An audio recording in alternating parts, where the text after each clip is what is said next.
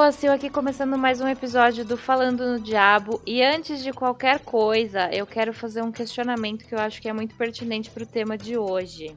É uma pergunta, ouvintes, o que vocês acham?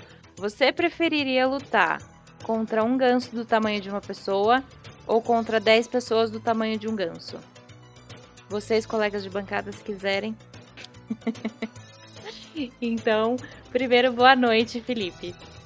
Eu tô pensando aqui na resposta. ah, ah, eu acho que. Boa noite a todos, a todas. Ah, eu acho que é menos ruim lutar com um só grande do que com 10 pequenos, porque os 10 pequenos, ao depender da inteligência, eles podem fazer um super um super esquema aí, um super plano para três atacarem na frente, dois atrás, três morderem, dois arrancarem a cabeça, dois... eu acho que eu já inclusive ultrapassei o número de 10. Mas eu acho que um é, é, eu acho que é mais fácil, assim, né? Você toca fogo nesse pronto. Os 10 não, acho que é, é mais complicado. Muito bom. Boa noite, Samuel. Boa noite, senhor. Eu tô completamente bugado com essa pergunta. completamente bugado, eu não sei assim. Mas eu sei que é como é que é, como é que como diz aquela frase, é, é, o, os mais poderosos venenos estão nos menores frascos, né? Então eu acho que eu, eu ia escolher o, o, o ganso. O ganso gigante. Justo. Mesmo tendo horror a ganso, eu acho o bicho assim muito muito traiçoeiro. Ele só parece quietinho, mas se você. Vocês já gritaram um ganso? Um ganso é foda, ó, bicho. O ganso é bicho traiçoeiro. Eles então, são perigosíssimos. Eles são perigosíssimos. Pensa no. Mal-humorados. Assim, é, nossa, péssimo. Pior que velho que fica na calçada. mas é, realmente. Então eu tô assim, bugado já com esse evento. Difícil. Ai, boa noite, Lu. Oi, Sil. Oi, gente. Oi, Infernautas. Gente, para mim, com certeza é o ganso grande, o ganso do tamanho da pessoa. Tá bom que ganso, assim, eu acho que pode ser usado até como animal de guarda nas casas aí, porque é um bicho brabo, né? Mas, eu não sei se vocês lembram, uns anos atrás, saiu uma notícia de que um, uma, um monte de cachorro daquele estilo salsichinha, sabe? Uhum. Se juntou e acabou matando uma mulher. Meu Deus.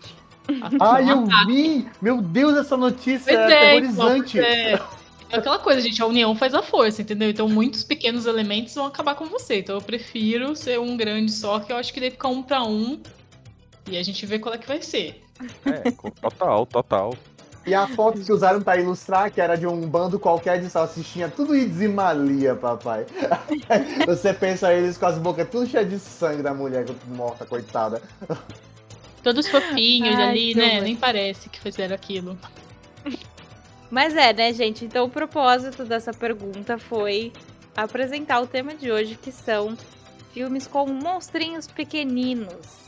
Às vezes não tão pequeninos, né? Tem alguns que são até que bem grandinhos. Mas é, os monstrinhos no terror, né? De, desses diversos tamanhos, enfim, foram bem predominantes, principalmente ali nos anos 80. Mas a gente tem alguns alguns filmes, alguma, alguns episódios de séries, enfim, que já traziam esse tema até nas décadas anteriores. É, alguma coisa ali saiu também nos anos 90 depois, mas foram mais sequências, assim, nada novo, nada original. Isso fraquejou bastante, assim, né, nas, nas últimas décadas. Mas eu queria então começar hoje falando das origens desses monstrinhos, de onde veio a ideia de que monstros pequenos seriam algo assustador. Então, eu sempre lembro de uma entrevista que o Chris Columbus fez, que é o roteirista dos Gremlins, né? Que a gente vai falar dele daqui a pouquinho, mas que é um classicão aí dos mini monstros. Que ele fala que ele teve a ideia para escrever o roteiro dos Gremlins quando ele estava na casa dele e ele começou a ouvir uns barulhos na cozinha e daí, primeiro ele falou: bom, pode ser um rato, algum inseto, algum animal grande, não sei, alguma coisa ali invadindo a minha casa. Só que daí ele começou a viajar pensando que se fossem vários bichinhos que estão invadindo a casa dele e do que, que ele faria para se livrar de um monte de mini animais que estão ali dentro, dessas mini criaturas. Como estava com uso de drogas pesadas nesse momento, né? então ele pensou em tudo isso. E foi ali que ele escreveu os Gremlins, né? Foi ali que teve a origem dessa história. É, mas então dessas coisas, desses medos cotidianos, assim, de um barulho que você ouve, de alguma coisinha na sua casa, assim, e de pensar do que, você faria para se livrar se fossem um monte de criaturas, tipo se estivessem em todos os lugares, espalhadas tipo uma praga mesmo, assim, uma coisa extensa em todo qualquer cantinho da sua casa. Então acho que essa é a coisa, assim, de um mote inicial para criar esse tipo de história. Bom, eu queria levar a gente então lá para os anos 40 primeiro, 1943, quando foi lançado um episódio do Pernalonga chamado em inglês Falling Hair, em português ficou como Coelho Cadente, que tinha o tal do Gremlin, que não é o Gremlin do Chris Columbus ainda, né? É... Mas é um episódio bem bem perna longa, mas é um episódio que o Pernalonga quebra a cara, sabe? São raros. É o inverso, é, exatamente. Eles Eu vou até raros. deixar o link no post depois para quem quiser assistir. É, mas é isso, né? Tem, tem um monstrinho ali que, que seria esse o começo, talvez, uma primeira, um primeiro registro, assim, desse, do Gremlin? Os Gremlins, na realidade, são criaturinhas, tipo, né, que existem numa cultura germânica, inclusive, né, são criaturas lendárias, mitológicas que existem são famosas por fazer essa causar esse caos, assim, né? Eles entram em algum lugar e causam muita confusão. Tipo, essa é ideia. Tipo, eles tiram a ordem vigente da coisa.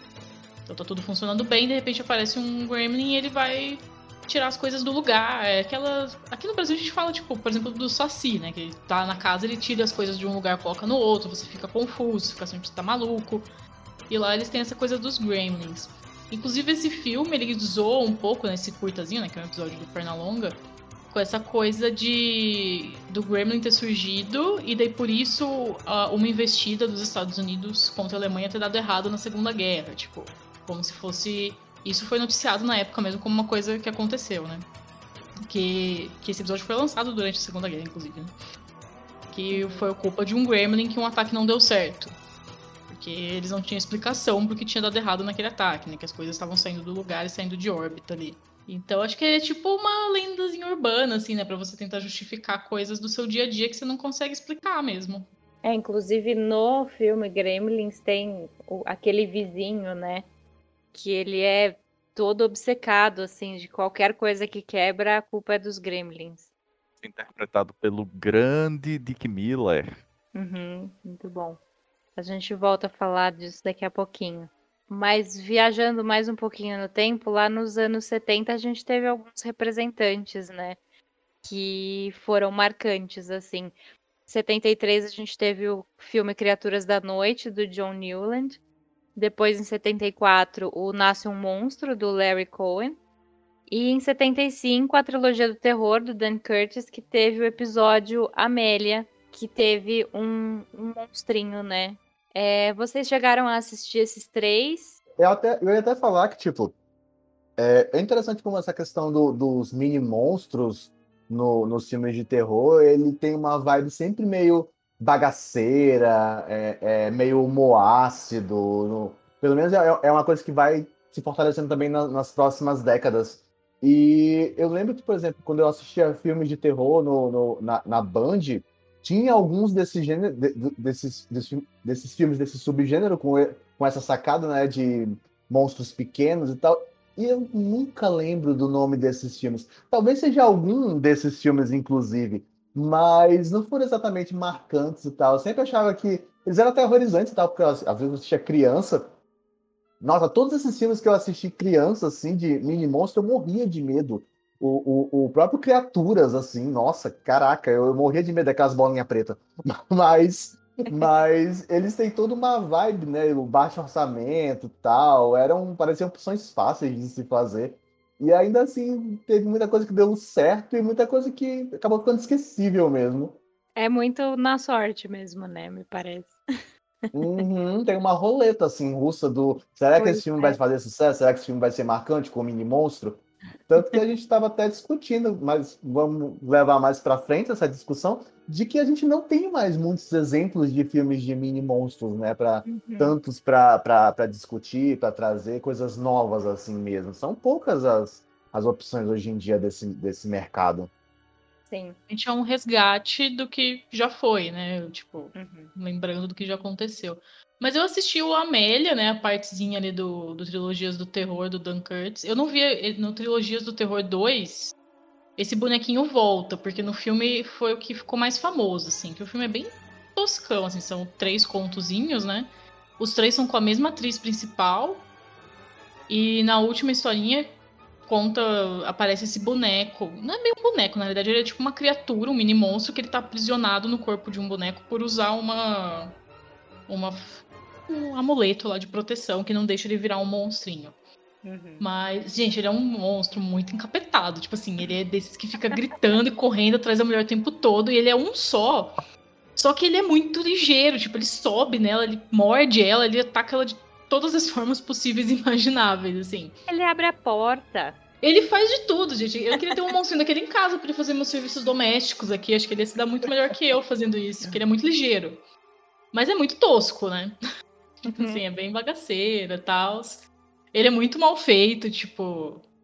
Diferente dos outros que você consegue ou achar meio creepy mesmo, ou fofinho. Nesse caso aí, ele só é meio toscão, assim, meio mal feito. Mas do filme, realmente é a melhor parte do trilogia do terror, assim, das três historinhas que tem ali, a Amélia é uma partezinha mais legal. Eu achei divertido. Eu acho engraçado. Achei muito engraçadinho ele correndo e gritando. Sim. Mas eu gostei muito do abrir a porta, porque ele não tem altura pra abrir a porta e girar uma maçaneta redonda. Pois e ele é, com a então. faquinha embaixo da porta. É divertido. Gente, aquilo é muito. Porque, tipo, é uma faquinha minúscula, tipo, é o, do tamanho dele. Ele é um boneco do tamanho, sei lá, de uma garrafa de café, assim. Então a faquinha é minúscula, tipo, uma. né? E ele dá um cacete na menina. tipo, toda hora ele tá indo lá com aquela faquinha e ela não consegue se livrar dele, mano. Chuta esse bicho. Entendeu? E é Pelo amor de Deus. engraçado que, que ela pega o faqueiro, né? Tem, é um suporte assim de cinco facas que vão ficando maiores e ele pegou a menor, né? É proporcional a ele, né? É, pra, pra parecer, sei lá, uma espada na mão dele. E ele, tem uma hora que ele tá cortando uma mala, assim. Em vez dela pegar aquela mala e jogar pela janela, ela fica tentando catar a faquinha, assim, que ele tá cortando. E, tipo, é umas burrices que você fala, Jesus, É. como que a pessoa consegue ser tão burra? É óbvio. Você vai acabar perdendo pro, pro monstro, né, no final das contas, porque é triste.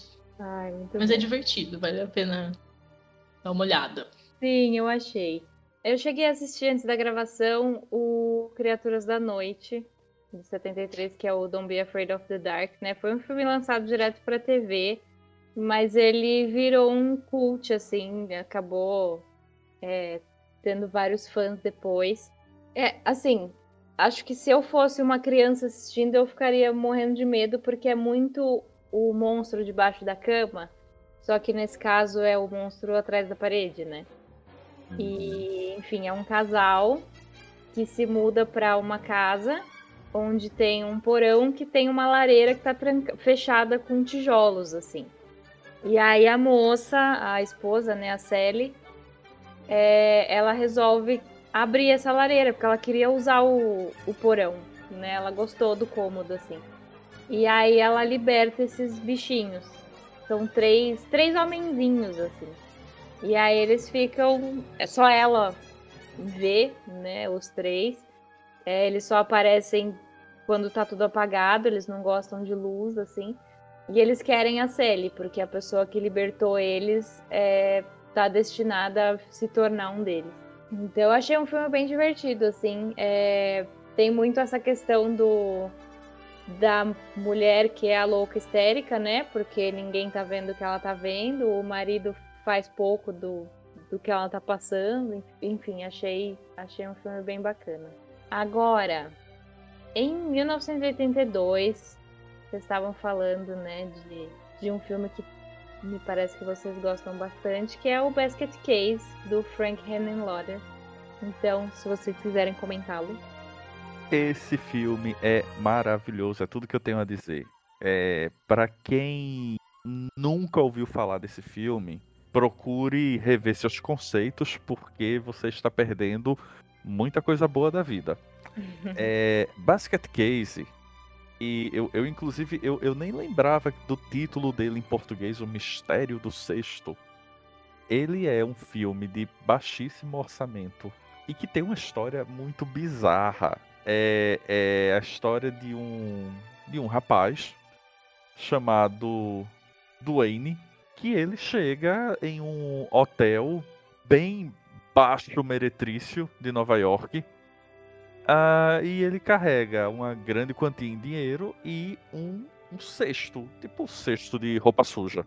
Só que o, a, a melhor coisa é que dentro do cesto está um uma criatura que é o irmão dele que nasceu grudado nele, como se fosse irmãos siameses. Só que durante a adolescência fizeram uma cirurgia muito tosca para retirar, não é, esse irmão. Eu me esqueci o nome do irmão, é Belial. Belial. É, Belial. E o outro e é aí, o Dwayne. Jogaram fora o Belial, só que ele não morreu. Então, o filme acompanha Dwayne e o seu irmão dentro do cesto, indo para Nova York com o intuito de se vingar dos médicos que fizeram a cirurgia de separação. Minha gente, o filme ele é maravilhoso em todos os aspectos. Primeiro, o próprio, a própria ideia dele já é por si só digna de nota.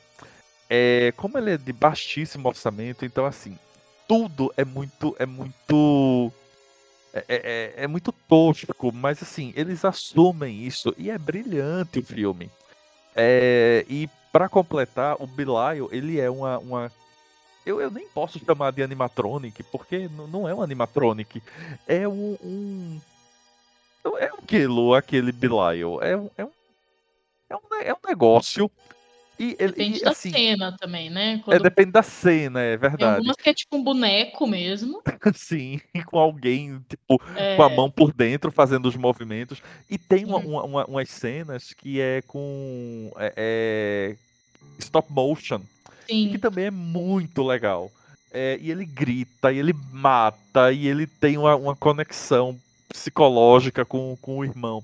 Minha gente, o filme é maravilhoso, maravilhoso. E o hotel que o filme acontece tem os melhores personagens, assim. Sério, eu tava comentando antes da gravação. O hotel de Basket Case faz o Bates Motel parecer aquele hotel de luxo de uma linda mulher. O hotel de Acapulco de Chaves é muito, muito, muito, muito baixo astral o hotel. E é muito divertido por conta disso. É, o elenco é muito bom. É aquele elenco que fez pouquíssimos filmes, né? Destaque aí pro Kevin Van Henterrick, que fez o, o Dwayne, e uma atriz que infelizmente faleceu no ano passado, a Beverly Bonner, que faz a prostituta chamada Casey que é, é, é um dos pontos fortes altos desse filme. O filme fez sucesso, também foi duramente criticado, mas ele acabou gerando duas sequências, parte 2 e parte 3, que não chegam nem perto. Estava até conversando com a Lu antes da gravação. Eu acho que o problema da sequência é que o primeiro filme ele é tão bom e ele é tão funcional e ele tem um final tão brilhante que não precisava da parte 2 e da parte 3.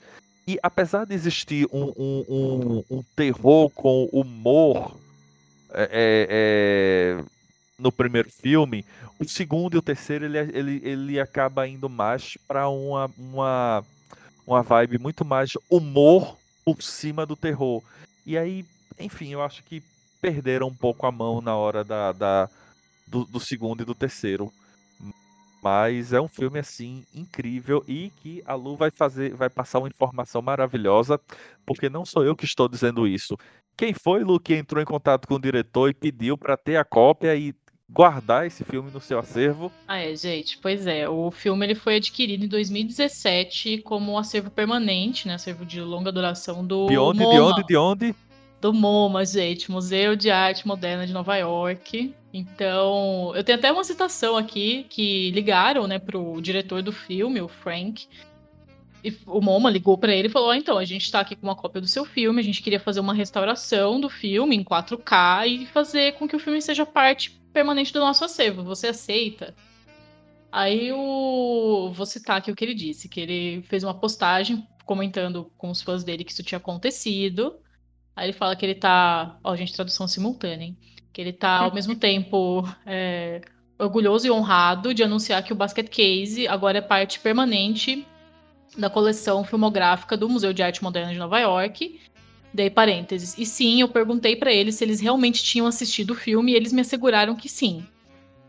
Aí ele disse que é uma honra para ele, que ele tá muito feliz porque o filme vai ser todo preservado e que o museu perguntou para ele como que seria, como que eram as formas ideais de fazer essa preservação, né? Foi tudo questionado com o diretor antes.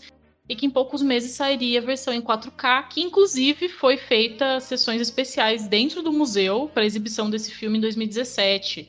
Vocês entrarem no site do MoMA, procurando o Basket Case no acervo, vocês vão até encontrar lá a página que diz, né, das exibições especiais que tiveram do filme em 4K para todos os fãs assistirem e tudo mais. E tiveram rodas de conversa, debate com o diretor e um monte de coisa. Então o filme agora é parte do acervo permanente do MoMA. Inclusive, se vocês né, forem procurar o DVD, essas versões mais atuais já vem com essa restauração que eles fizeram, que melhorou bastante a qualidade da imagem, né? Que o filme foi feito com um orçamento de, tipo assim, né, gente? 3 reais, tipo, 3 dólares.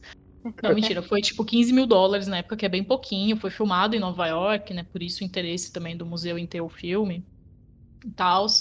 E agora faz parte do acervo. E eu acho muito merecido. Que é um Acho filme. mega, mega merecido.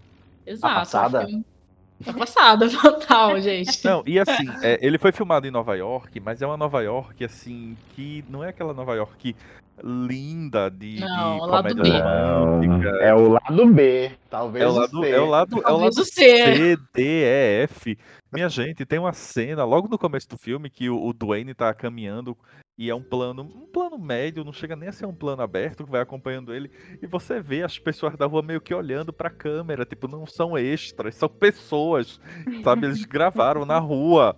Tem uma cena que o, o, o Dwayne corre pelado num, num bairro, eles não tinham autorização pra fazer aquilo.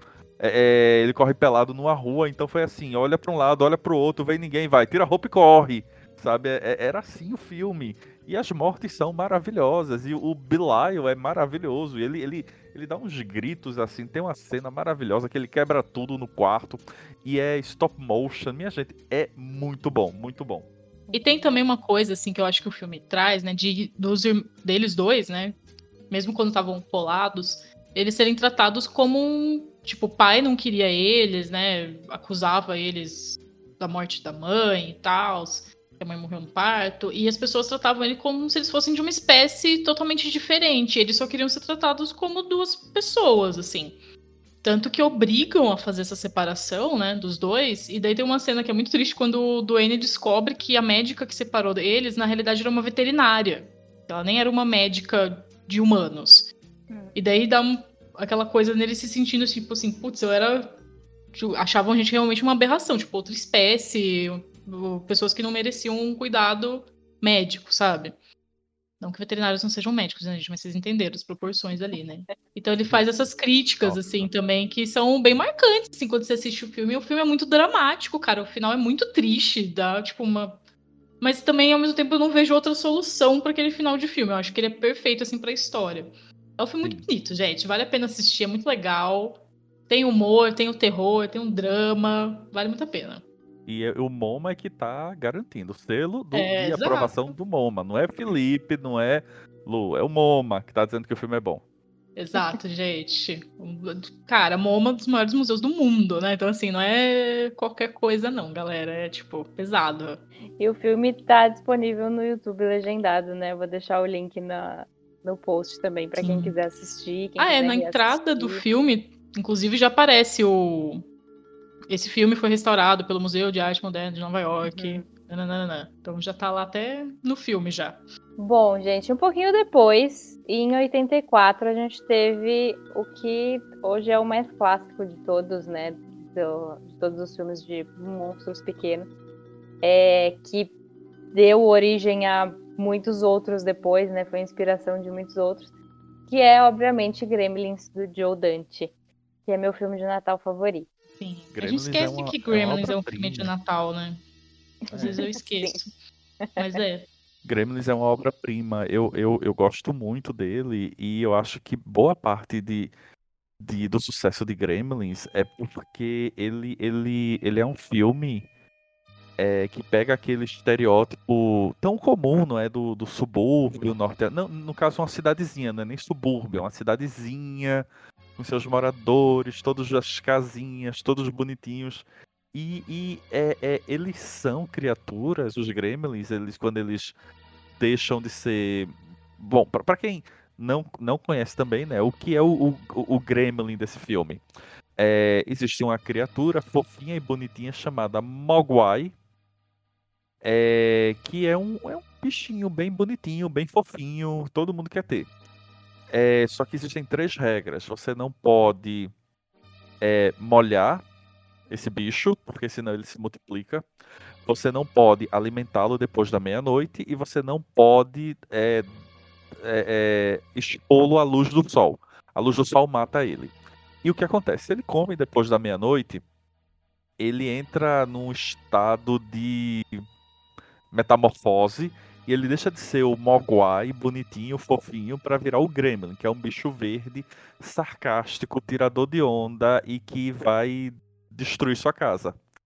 Uh, e aí, essa criatura fofinha, ou Mogwai, chega na cidade de Kingston Falls, lá em 1984, e claro, vai se molhar, vai multiplicar, vai comer depois da meia-noite. Então, o filme ele acompanha o, o, por meio de, do casal de protagonista, o Jack Gallihan e a Phoebe Cates, a, em tentar salvar a cidade. E o filme, ele é, é trabalha com gremlins, claro, criaturas mecânicas, extremamente bem articulada, bem articuladas. É, vamos lembrar que é um filme de orçamento da Warner. É, é, então, assim, você vê que é um filme que para época foi muito caro e ele é divertidíssimo porque ele é. é ele tem essas criaturas, mas que elas não são assustadoras, mas ao mesmo tempo elas causam mal, elas matam pessoas, elas destroem casas, mas você se diverte com aquilo. Então eu acho assim, realmente um, um grande filme. E, e realmente, acho que é o, talvez o meu filme favorito de Natal também. Eu só acho engraçado falar que nem aquelas, aquele relacionamento na briga. Eu só acho engraçado que o, o bicho ele vem com três regras, né? É, não alimente a, a, depois da meia-noite, não, não exponha a luz solar e, e não molhe.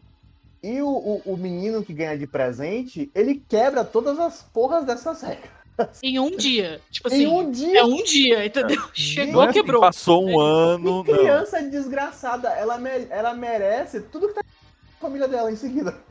Porque o bicho tem três regras, só tem três regras e você vai e não quebra. Ao mesmo tempo que a comercialização desse ser não deveria ser permitida pela FDA, né? Tu, pô, pô, FDA, tu sacaneia para liberar as vacinas e deixou o Gremlin ser comercializado. Acho, acho uma, sac uma grande sacanagem. Mas, vamos lá. Vou, vou, vou defender. É, no comecinho do filme, o Gremlin, na verdade, ele é, ele é praticamente ele é ilegal, né? ele... ele... é ilegal. Ah, ele é, ele é um ilegalzão, né? O, o, o, o, o, velhinho chinês, que eu esqueci o nome, não queria vender, porque ele dizia: o, o homem branco não é responsável. Ele sabia que em um dia iam, iam quebrar merda. as três regras. Mas aí o neto, né, disse: não, a gente tá precisando do dinheiro, vai, libera. Aí deu no que deu, mas é, é ilegal. É, é, foi contrabando foi contrabando o, o Mogwai. Contrabando.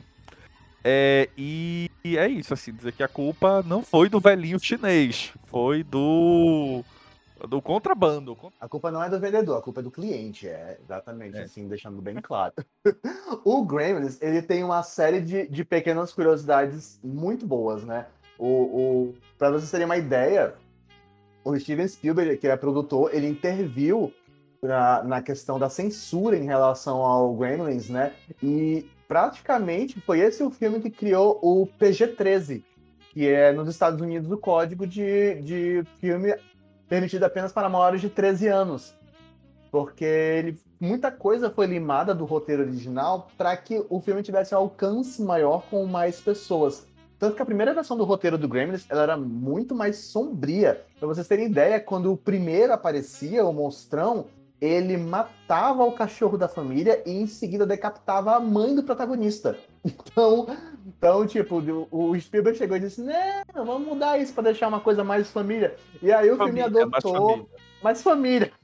E aí o filme adotou uma vibe mais divertido, um humor mais ácido e tal. Tanto que ele é top 20 dos anos 80. O, o, o Gremlins, ele custou 11 milhões de dólares e ele arrecadou 149 milhões de dólares. Então, para vocês terem uma ideia do tamanho do sucesso, no, nessa época é, foi colossal, foi gigantesco. E é incrível como tudo é feito prático, né? São todos bonecos. É, inclusive, tem a cena do, do, do, do, do micro-ondas é, que a, mãe empurra o bicho para dentro do micro-ondas, ele sai assim, é, aparece rapidamente a cabeça de um dos manipuladores na, na, nessa cena.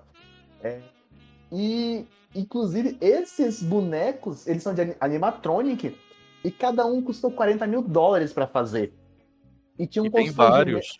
E tinha um constrangimento gigantesco na saída do set, porque todos os carros eram revistados pelos seguranças para que ninguém levasse os bonecos para casa, roubasse, acontecesse alguma coisa com eles. E, e a equipe ficou com muita raiva do boneco do, do, do fofinho, né? Do, do. Eu esqueci o, o nome. Do Mogwai. Não, é o Gizmo. Eles, o Ismo. Eles tinham uma raiva muito grande do Ismo, porque ele era o boneco mais frágil, pior de manipular.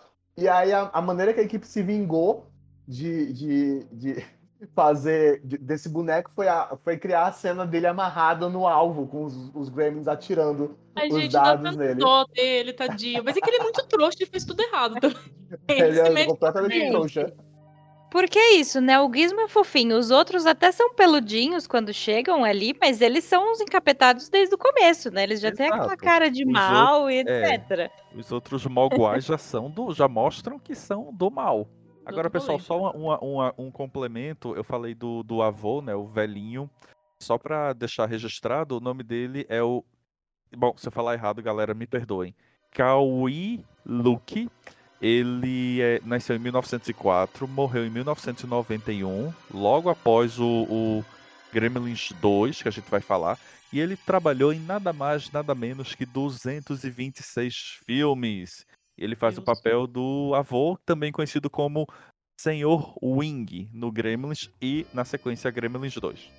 Legal do Gremlins também, porque ele é bem daqueles. Quando a gente tava falando dos filmes é, de terror adolescente, né? Que a gente fala que o vilão nesses filmes normalmente são aquelas criaturas que trazem o caos pro subúrbio americano, né? Que mostram algumas hipocrisias desse subúrbio pra galera que mora ali, né? E o Gremlins faz isso também com esse tom de deboche, né? Porque é um filme que tem várias cenas de comédia, né? Esse humor mais ácido, assim. Então ele fica meio que debochando essa vida certinha do, das pessoas ali, vai causando esse transtorno no cotidiano da galera. E também tem essa referência que a gente falou, aquele primeiro curta, né, do, do Pernalonga, o episódio do Pernalonga, esse vizinho malucão lá, ele fala justamente do mesmo episódio que esse curta do Pernalonga fala que é aquela cena da Segunda Guerra Mundial, que os americanos falharam numa, num ataque, que eles culpam os gremlins, né? Então ele fica falando que eles existem, eles existem, até que ele tem a comprovação de que realmente existe, né? Que estão, inclusive, na cidade dele. Ele tem a então... comprovação numa das melhores cenas do filme, que é Exato. os no trator entrando na casa dele. E ele tem um encontro com eles de novo no 2, né? Que o cara ainda tá no filme 2. É maravilhoso. Então... A gente vai falar do 2 separado, não é? Isso, vamos, é. vamos dois depois. Mas, mas ó, eu... pode continuar, Luna, desculpa. Não, mas é só isso, mas que o Gremlins ele traz essa coisa, então, né, de trazer esse lance de... E o Gizmo, ele representa muito isso, né, que é uma criatura fofinha, bonitinha, mas que tem suas regras que vem de outro lugar, de uma outra cultura, que não vai ser respeitada pela galera que tá ali, que vai totalmente ignorar e fazer do jeito que quer, e aí isso vai causar um caos onde ele tá, entendeu? Então ele é um representante de, desse não cumprimento de padrões que vem de outro lugar, assim, né? Pela, por essa pequena sociedade ali, cidadezinha interiorana dos Estados Unidos. Então acho que esse humor, essa segunda camadinha narrativa, que é um pouco mais séria ali, mas que ele traz também, né? Essa zoeira, assim, que daí vai sendo construído esse sarcasmo, toda essa ironia em cima disso, na real. Que tudo acontece porque o cara não segue essas pequenas regras. Total. Eu, eu gosto dessa interpretação, mas eu tenho certeza que eu, assim, tô quase convencido de que ela não passou pela cabeça de ninguém que tá envolvido na produção. Com certeza não, gente. Roteirista, diretor, depois. pô, Spielberg, velho. Eu vou ligar pro Spielberg e vou falar pra ele, olha. dele. olha, olha, eu Então. interpretei o filme assim, assim, assim, tem que ser assim. É isso. Ah, gente, mas eu acho que dá pra. Ainda mais hoje em dia, mano, olhando tudo que acontece aí. fala, Não, mano, eu achei excelente É essa sua- a, a análise aí, achei muito boa mesmo. Chega, eu fiquei pensativo. Só, só vejo. o- momento o- o- reflexivo com Gremlins. Eu tô é reflexivo com o Né? Gremlins, porque só vejo pela zoeira. Ah, tipo, a cena do cinema, pra mim, que é perfeita. Aquela cena Nossa, é aquela a, cena é muito boa. a melhor cena do filme. Os Gremlins tudo assistindo a Branca de Neve, velho. De neve, exato. E os Gremlins são muito party hard, né, gente? Eles são tipo assim, mano, parece que tá numa rave, eles não param nunca. Tipo, É, eles não têm um uma momento. festa, vamos pra outra. Onde é- Não É. existe ressaca pros Gremlins. Não, Só se eles não. pegarem sol aí. Aí eu Aí outra metáfora, quando amanhece. E eu queria só falar também do elenco, porque o elenco caiu como uma luva. Você tem o Jack Galligan, né, como o, o mocinho, a Phoebe Cates, que era a, a, a namoradinha da América da época, é, como a- o par romântico. E temos também o Corey Fieldman, super criança, o Dick Miller, que já, já falamos dele, né, que é o Sr. Furteman. E como esquecer, não é, da... Jack Joseph, que é a senhora Furteman, a esposa do Dick Miller no filme, que também aguenta as loucuras do marido e também está naquela cena maravilhosa do trator entrando na casa. E para quem não sabe de quem eu estou falando, a Jack Joseph, que é viva, ela nasceu ali em 1933, ela participou da primeira versão ali de 1960 de A Loja dos Horrores. Ela faz o papel da Audrey. E ela também fez alguns filmes da franquia Loucademia de Polícia. Muito bem lembrado. Eu acho que a Warner não estava esperando todo o sucesso de Gremlins e nem o Joe Dante. Mas foi um estouro, né? E tanto que a Warner quis uma sequência, o Joe Dante não queria fazer uma sequência. E a Warner falou: não, a gente dá todo o dinheiro que você quiser para você fazer o que você quiser. Ele falou: então bora. Aí em É, isso aí 1990. é o, que, é o que machuca o homem, né? Dou todo o dinheiro que tu quiser pra tu fazer o que quiser. Aí destrói a- a- o pensamento da pessoa. Bora lá, né? Mas eu acho aí- que nesse caso, eu, eu adoro a sequência. Eu amo Gremlins 2. Porque É eu muito acho boa. que ele é. Ele consegue ser ainda mais divertido, mais exagerado, mais bizarro do que o primeiro. É, o, Grem, o Gremlin 2 é. Bom, vamos lá, né? Essa ideia de é, é, melhor, maior, ele sai de Kingston Falls, a cidadezinha, e vai pra onde? Nova York. E, é um, e se passa em um prédio futurista, que é uma estação de TV, que tem tudo, tudo que acontece nesse prédio. E onde é que quem é que está trabalhando no prédio? O Billy e a Kate, o casal do primeiro filme. E aí, ah, mais uma vez, não é? O, o, o Mr. Wing, o velhinho, não quer se desfazer da loja dele, não quer fazer negócio com, com os, os homens que não seguem regras, mas ele já é velhinho e morre. E aí, quando ele morre, derrubam a loja dele e o Mogwai, o nosso gizmo querido, foge. Ao fugir, ele é capturado e vai bater nesse prédio, porque nesse prédio também existe um andar que é um, um, um- uma espécie de laboratório de experiências genéticas. Pronto, a partir daí começa tudo de novo. Ele se molha, aí os mogwais que saem são também tudo já loucos e do mal. E claro, comem depois da meia-noite. Minha gente, Gremlin 2 é maravilhoso. Você, e aí, como eles usam esse, esse laboratório genético para justificar a criação de Gremlin morcego, Gremlin aranha, Gremlin fêmea, Gremlin com cérebro desenvolvido e que conversa com as pessoas.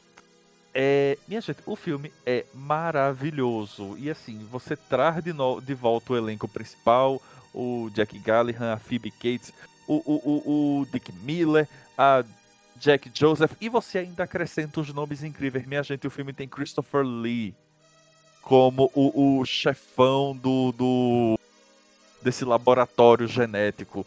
Tem John Glover, tem o Robert Brodsky, tem o Robert Picardo. O filme é incrível. E é, é, É o nome do personagem do Christopher Lee, que é engraçado. é Dr. Ca- Catheter. Catéter, isso. Uma coisa assim. Realmente, assim, ele é muito mais bem feito. Tem muito mais. Os Gremlins continuam sendo animatronics. Embora algumas pequenas cenas, o Gizmo, ele é digital. Você nota o Gizmo quando ele tá andando e dançando, ele é digital. É, e assim, eu acho maravilhoso esse filme. Eu preciso confessar, quando eu vi, eu vi no cinema esse filme, é, eu fiquei louco para que acontecesse comigo o que acontece com a Phoebe Cates no elevador, que os Gremlins estouram o elevador, o elevador vai cair e aí ela fica meio que voando em quase que em gravidade zero. Quando eu assisti aquilo, eu era muito criancinha. Eu fiz, meu Deus, eu quero tanto que o elevador caia comigo dentro para que aconteça a mesma coisa. É, e preciso dizer, eu encontrei um dia desse, é, nos sebos da vida, antes da pandemia, claro, o vinil de Gremlins 2. E tenho aqui na minha coleção. Caraca. Pô, esse aí é um, é um achado. É, é foi, foi. É interessante. o, o, o segundo filme, extremamente divertido, passava na sessão da tarde do- do- na Globo, foi lá onde eu assisti incansavelmente. E é uma bizarrice, né? Como tem coisa bizarra nesse filme. Eles, assim, precisavam extrapolar o primeiro e eles conseguiram. Foi um grande feito. O Gremlins 2 é muito bom. E deve estrear em breve os dois filmes no, no HBO Max aqui no Brasil, né? Eles já estão no catálogo americano, mas ainda não estão aqui no catálogo brasileiro. Espero que cheguem logo, inclusive com as versões dubladas em português da época, que eu acho assim que deve ser sensacional de, de reassistir. É, tem aquela outra cena digital também, é do Gremlin Morcego, né? Que acho que é, talvez seja a cena mais mal feitinha ali do filme, mas também tem a questão da época e tal, fica um pouco dele fora ali da cidade, mas a cena é tão épica da luta dele com, com o cara do primeiro filme que você fica, mano, tudo bem, vai, eu perdoo ter É, ser um pouco tosca, Porque, porque o, o, o- o- contexto é melhor. é exato, porque o, o, o Sr. Futterman, né, o Dick Miller Sr. e a esposa, a, a senhora Futterman, vão, né, coincidentemente, no fim de semana que acontece a confusão, vão visitar o Billy e a Kate. E aí eles estão lá de boa. O, o, o, o Sr. Futterman já fez tratamento, já tomou o remedinho, já tá ok, né? né, Depois de ter tido o episódio do trator invadindo a casa dele. Tá lá passeando em Nova York de boa. O que que acontece? A- aparece um gremlin morcego voador que na cidade que eu sei lá quantos milhões de habitantes tem. Quem é que vai atacar? Aquele cara. o Sr. Futterman. É maravilhoso. E daí tem toda aquela cena com a igreja, né? Que o Gremlin vira tipo uma parte de uma igreja gótica, assim, fica mó poética a cena no final das contas, dele cheio de cimento. E eu gosto muito também da cena que a Kate, ela. Que no primeiro Gremlins ela conta aquela história de como o pai dela morreu, que é uma história dramática, mas fica, tipo, muito deslocado no resto do filme, assim, fica. Ela contando aquela cena, você fica, mano, ok. Aí no, na parte 2, eles fazem de novo uma cena dela com- começando a contar um trauma dela. Só que daí eles já meio que cortam e fazem tipo uma ceninha cômica que ficou bem, bem engraçada e fazendo essa referência ao primeiro filme, que é massa também. Porque e- ela quer trazer de novo, porque no primeiro filme, assim, ela, ela para, conta. E só, que- só que assim, Sim. a Kate, ela escolhe os piores momentos pra contar os traumas dela. Porque assim, tá a maior confusão. Aí ela para a ação e diz. Ai, porque quando eu era criança. Aí começa assim. Só que ninguém tá afim. Não é, ni- ninguém nem tem tempo pra E aquilo. não é E no- uma história de um minuto, é uma história de uns cinco Não, minutos de cena Exato. dela E no contando. 2, ela começa e o Billy fica. Meu Deus do céu, lá vamos nós de novo.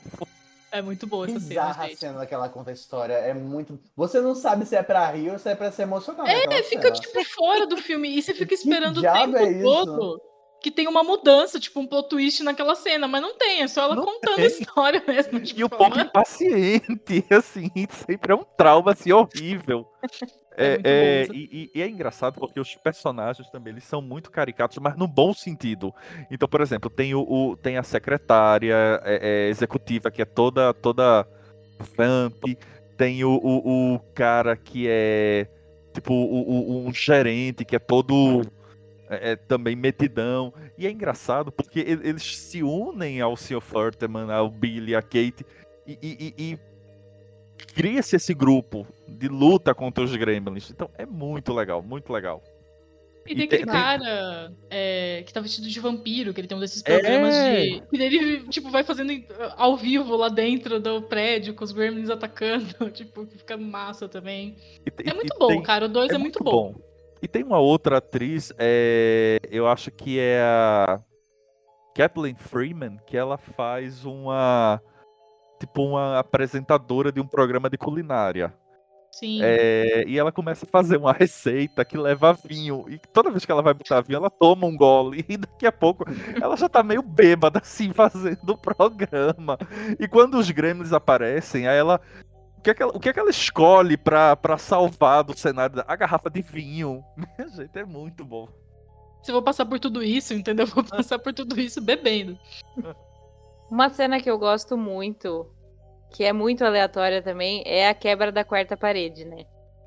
Que tá um pessoal assistindo é. Gremlins 1 no cinema. E aí os Gremlins começam a fazer uma zoeira ali na sala de, de exibição. E aí levanta o Hulk Hogan, puto, dá uma bronca nos Gremlins. Tipo, velho, tudo, tudo ali é muito aleatório, sabe? E ficou muito boa. Uma das melhores. A gente ainda tem. Não podemos esquecer o Gremlin cientista, né? O, o que ganha uma super inteligência depois que bebe um soro. Sim. E em, na dublagem em português ele tá excelente. Toda uma, Olha, uma voz de professor que é universitário, seríssimo, tá? Seríssimo, usa óculos. Usa óculos, é. Então e, e é, me perdoem. Me perdoem os fãs de Frank Sinatra e Tony Bennett, mas assim, o New York, New York, cantado pelo Gremlin cientista, Sim. é o clássico. Sem dúvidas. E tem aquele crítico, eu esqueci um crítico bem famoso, que ele, ele tá falando mal do Gremlins. Aí os Gremlins Ai, atacam é. ele. Ai, qual que era o nome dele? Leonard alguma coisa? É, algo assim. Que ele falou, realmente, ele falou mal do Gremlins 1 na vida real, assim. E aí colocaram ele tudo bem. Pra a ser gente, atacado. E tem o Gizmo com aquela bandaninha, que é tipo assim, vale Rambo. todo o filme, entendeu? Que o é maravilhoso. É, ué. Gizmo Rambo, ficou muito fofo. Muito fofo. Quero o Gremlins 3. Então, é, depois a gente vai falar dos futuros aí dos Gremlins, mas o Chris Columbus queria, né, fazer o roteiro, ele falou que já tem tudo pronto, mas, né, Sim, ele Só quer que a HBO Max traga, traga para o catálogo brasileiro. Tem muita coisa que ficou de fora desse HBO Max aí, em comparação ao gringo, e o Gremlins é um deles. Eu quero que venha para eu reassistir logo um e o dois. Então vamos voltar um pouquinho lá para os anos 80, é, na era pós-Gremlins, né? O que, que a gente teve depois, então? É, em 84 mesmo, a gente teve o Goles, do Luca Berkovic. 86, teve, tivemos um que, que bastante gente gosta muito também, que é A Hora das Criaturas, do Stephen Herrick. Também em 86, Troll, O Mundo do Espanto, do John Carl Buechler. 87, O Portão, do Tibor Takacs. Eu não sei se eu pronunciei corretamente. Também em 87, Os Mantes, da Tina Hirsch. 88, Hobgoblins, do Rick Sloan. E já nos anos 90, em 93, a gente teve o começo de mais uma franquia, o Duende, né, com o do Mark Jones.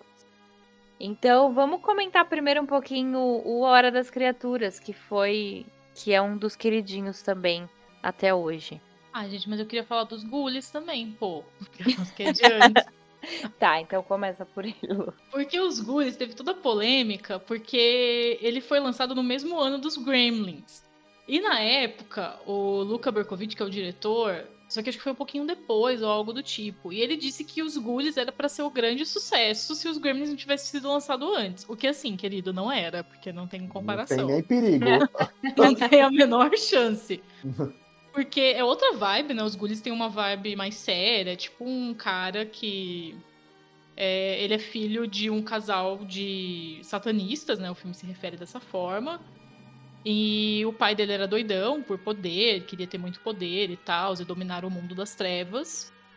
Acaba morrendo fazendo esses lances aí. O filho dele cresce no mundo ileso de tudo isso, sem saber das origens que ele tinha e tudo mais. Até que quando ele fica mais velho, ele é levado para essa antiga residência que era dos pais dele. E lá dentro ele começa já a encontrar alguns resquícios das coisas que o pai dele fazia, dos rituais e tal. Então ele vai entrando em contato com isso e fazendo alguns algumas pequenos uh, pequenos rituais mesmo. E em algum momento lá no meio ele invoca algumas criaturazinhas, que são essas criaturas que ele vai controlar ali no filme, que são os ghoulies, né? E são criaturas variadas, elas não têm um padrão, não são todas iguais, não. Cada uma de um jeito, assim. E vão aparecendo e são criaturas que estão ali para servir a ele. Aí tem todo um lance dele querer meio que replicar aquilo que o pai dele tinha feito, né? Então ele tem uma namorada que vai fazer parte de todo esse processo, que seria para ter o filho dele, um filho aí, tipo uma espécie de anticristo, talvez. Mas no final das contas tem umas reviravoltas ali que tudo acaba fazendo com que o pai dele volte à vida e na realidade o pai dele quer ocupar o lugar que ele tá agora, assim. Então o pai dele quer voltar e meio que eliminar o próprio filho. Então tem todo um lance dramático ali no meio, então é um filme bem mais pesado nesse sentido da narrativa, né? Não tem muita coisa de humor ali na coisa, ele se leva bem a sério. Só que assim, gente, é bem zoado. É tudo muito ruim. Tipo, é, é, é, distração, dá pra distrair, legalzinho. Mas, ai, gente, os atores são péssimos. O carinha que faz um menino que é pra ser adolescente, ele deve ter uns 40 anos. no mínimo. E os monstrinhos são legais, eu gosto dos monstrinhos, acho que eles fazem uma parte bacana. Tem uma cena também bem creepy que os amigos dele morrem. E eles. Tem um momento que ele vai invocando esses amigos e eles vão meio que se arrastando pelo chão, assim, sendo levados. Essa cena é muito legal. Ficou bem gráfica, ficou legal. Mas de resto, gente, assim, ó. Não sei como o cara se tentou se comparar aos Gremlins, não. Porque assim, não tem comparação. Não Autoestima, tem. né, gente? Autoestima é tudo, tem né? Eu até tem. apoio, mas assim. também tem que ter um né? Nesse caso não tem, gente. É bem zoado. É, bom. Então vamos para a hora das criaturas. A minha gente, Criaturas é muito legal. Criaturas sempre recebeu o título injusto de os, os primos pobres dos Gremlins. Discordo.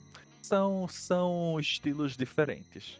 Criaturas é ali de 1986, é da New Line Cinema, a produtora que naquela época estava colhendo os primeiros lucros né, de A Hora do Pesadelo e A Hora do Pesadelo 2, já que o filme é de 86 Uh, e basicamente é um grupo de criaturas é, que são umas bolas de pelos com dentes afiados e que comem tudo que está na frente, que acabam caindo numa fazenda, é, é, aquelas fazendas bem americanas, né?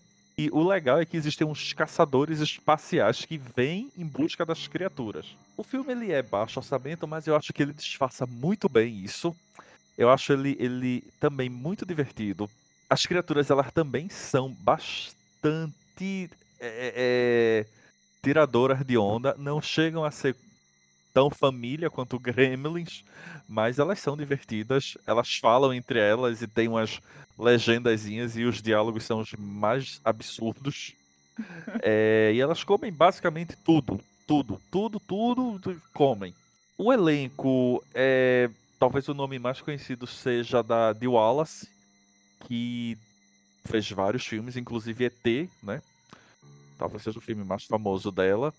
E Criaturas gerou uma. Ah, não, o Billy Zane tá nesse filme, ele tá no, no primeiro filme. Tá. E o filme ele gerou uma franquia. Ah, e desculpa, é da New Line, tem a Lynn Shire. A Lynn Shire, ela está lá. Acho que ela faz uma repórter, alguma coisa assim. Ela Não é a secretária da Secretária polícia. do jornal, uma coisa assim. É, e Criaturas fez um, gerou uma franquia de quatro filmes. Na verdade, parece que existe um quinto filme, mas eu, eu nunca assisti e que saiu mais, mais ou menos recentemente. E eu acho que dos quatro criaturas, o melhor, sem sombra de dúvidas, é o segundo. O Criaturas 2, ele é aquele filme que com certeza você não viu, mas você vai saber do que eu estou falando.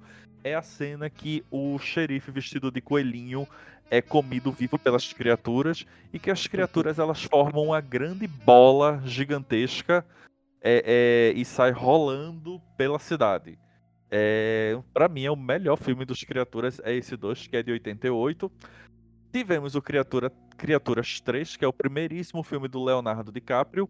E, claro, como toda boa franquia que se preze, o Criaturas 4 mandou as criaturas pro espaço. É, Mas, eu Na queria... verdade, elas voltaram pra de onde elas vieram, porque elas, Ah, é, é, é, elas é, Então, é, Ela- é ela- um, é um- foi um caminho natural, foi um caminho É, natural. exato. Iria acontecer mais cedo ou mais tarde, né? Ah, e é com a Angela Bassett, o Criaturas 4 no espaço. Acho que é o mais chato, mas assim, o primeiro, o segundo, o terceiro são divertidíssimos. O primeiro e o segundo é nessa cidadezinha que es- Grover's Bend, eu acho. Ah, o terceiro é num prédio decadente em Chicago ou qualquer lugar parecido. E o quarto é no espaço.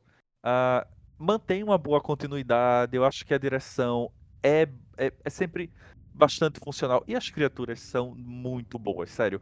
É- é- E esse segundo filme é muito bom. Inclusive, o segundo filme tem um- um- uma criatura espacial chamada Lee, que é um humanoide, né? É tem um corpo de humano, mas tem uma cara branca, sem rosto. E toda vez que ele encontra um rosto que ele gosta, ele transmuta e vira aquela pessoa. Então ele vai virar a foto da mulher que tava na Playboy, ele vai virar é, é, é, o vendedor de, da lanchonete. É, é divertidíssimo o filme. Também passava muito, ou era na sessão da tarde, ou era no cinema em casa. Mas era muito bom. Passa- E as um criaturas, galera? Um sucesso do SBT, na fofinho. verdade. SBT, é verdade, era do SBT. Sim. E as criaturas são muito fofinhas, assim, uma bolinha de pelo. Eu queria ter um aqui em casa, a brincar com a minha gata. Pelo menos o, o, o, o- o pelúcia deles, né? Eles são muito bonitinhos. São, são, são. E eles, assim, Mas- são as bolinhas, mas eles têm dois pezinhos, duas mãozinhas, mãozinhas. Eles são, são bonitinhos. São, são legaisinhos.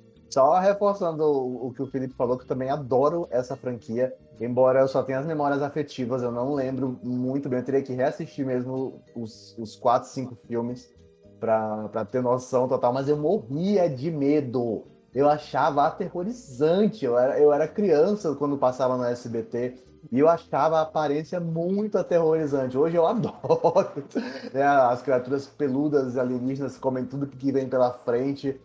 E eu acho muito legal o conceito dos criaturas, porque são bichos que vieram do espaço, é, eles fogem, é, eles roubam uma nave num asteroide onde eles estavam aprisionados. Tinha uma prisão no asteroide. Eles roubam a nave, conseguem vir para a Terra. São enviados dois mercenários intergalácticos para poder caçar as criaturas. E eles têm uma, a cabeça é uma gosma, é uma grande gosma verde. Então, todo, que nem, o Felipe falou, toda vez que eles veem uma pessoa, eles copiam o rosto, eles adaptam o rosto para poder andar entre nós e tal. E no primeiro filme é surpreendente que a, a família Brown, né, é a coisa mais inte- desinteressante do filme. tipo, as criaturas são ótimas, os mercenários são ótimos, mas a própria família, que é a vítima das criaturas, é muito chatinha. É, é, então tem toda uma, uma vibe meio autoral, assim, eu acho, no, no Criaturas, que eu gosto bastante. Tipo, a cena do, do menino jogando jorrão no bicho e ele engolindo. é- Eu nunca esqueço dessa cena, que ela é muito legal. O bicho só morde o rojão e em vez de explodir, só sai a fumaça entre a- por entre a boca dele.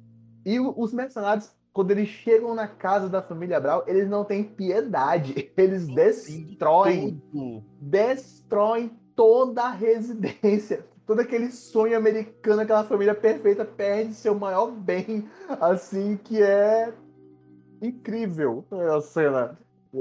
Termina, inclusive, com a nave destruindo a casa inteira.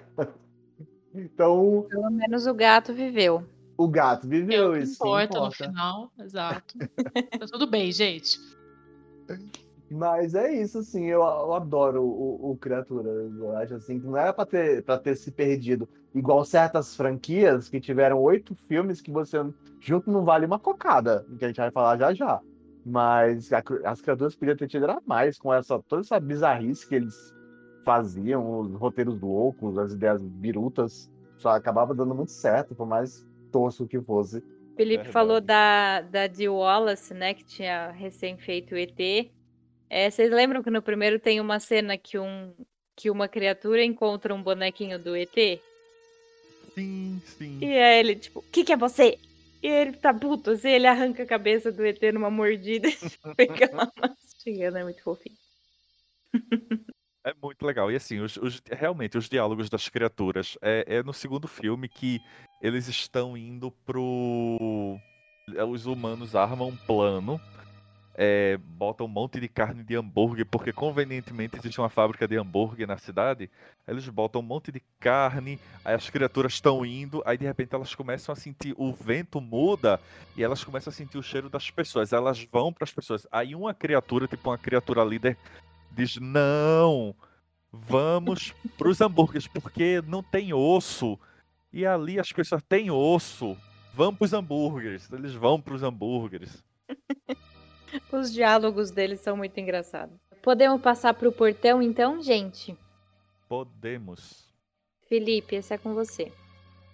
Então, galera, o portão ou o portal, né? Tem é, filme que aquele filme famoso filme que tem dois títulos. Bom, The Gate, ele é de 1987. Ele é um filme canadense dirigido pelo Tibor Takacs. Eu não sei se eu tô falando correto. E é um filme que eu tenho um carinho muito grande porque eu lembro muito que toda locadora tinha o VHS. E a capa do VHS era muito bizarra.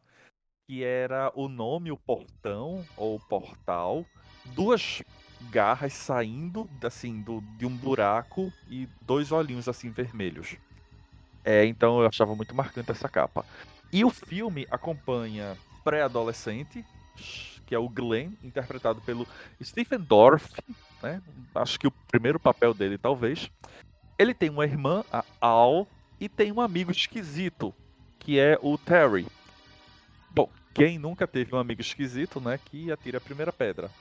E o filme é, é- ele é muito interessante. Eu acho ele muito bizarro. Porque eh, esses três ficam sozinhos em casa, né? Os pais vão viajar e aí acidentalmente eles abrem um portal, né, pro inferno. Coisa assim que acontece sempre que os pais viajam e deixam os filhos sozinhos em casa. Só que o filme ele tem, ele é a cara do primeiro que ele é a cara dos anos 80, assim. Parece que você tá é, é, numa discoteca dos anos 80. Pronto, sabe aquela cena do Exterminador do Futuro que é na discoteca, que o, o Arnold Schwarzenegger acha a Sarah Connor? Pronto, parece que os personagens estão indo para aquela discoteca. Cabelos, ombreiras, cores, neon, tem neon no filme, muito, muito neon. E aí, as criaturas que saem do inferno para dominar a Terra são uns bichinhos muito bizarros. Eles parecem uns bonequinhos de massa, mas eles são muito assustadores. Até hoje eu acho eles meio assustadores. E eles, assim, é, é- é- eles andam em grande grupo. E uma coisa legal do filme é que você simpatiza muito com os personagens. Existe um drama também, porque a mãe do Terry morreu, ele não tem uma relação boa com o pai. Então, ele é aquele amigo meio agregado, que tá sempre na casa. É- é- é, E a Alk, ela é a irmã, ela é a irmã mais velha, então ela quer, na verdade, sair com, com as amigas. Então, você simpatiza com os personagens. Ele se passa basicamente no único local, que é a casa da família. E, e à medida que o filme avança, que ele começa até você, ah, criancinhas e tal, pô, ele vai ficando bem pesado, assim. É- é- é, aparecem não apenas as criaturas, mas assim, algumas outras entidades que são ligadas às criaturas. E é um filme assim que fez. é- é- é, assim, toda a locadora tinha. E acho que a grande maioria das pessoas que consumia filmes ali nos anos 80 ou começo dos 90 vai lembrar dele. É bem feito até pra época, pros padrões, e é um filme que eu, que eu gosto. E acho que tem isso. As criaturas elas são muito bizarras, não são as, as, as criaturas do, do filme de 1986, nem dos Gremlins, nem dos Ghouls.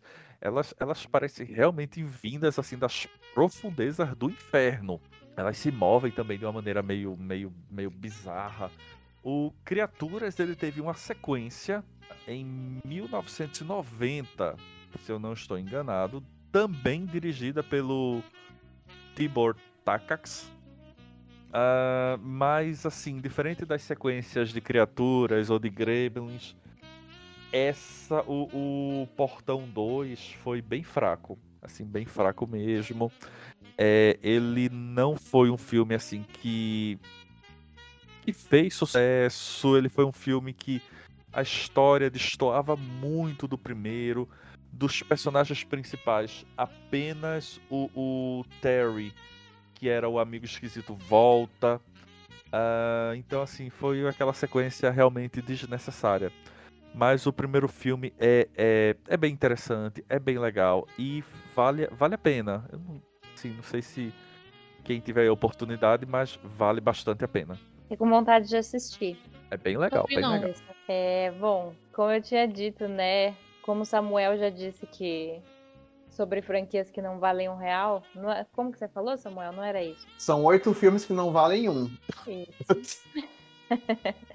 em 93, como eu tinha dito, a gente teve o primeiro, o Duende, dirigido pelo Mark Jones, estrelado pela Jennifer Aniston pré-Friends. Que é um filme já. O primeiro já era bem ruimzinho, né, gente?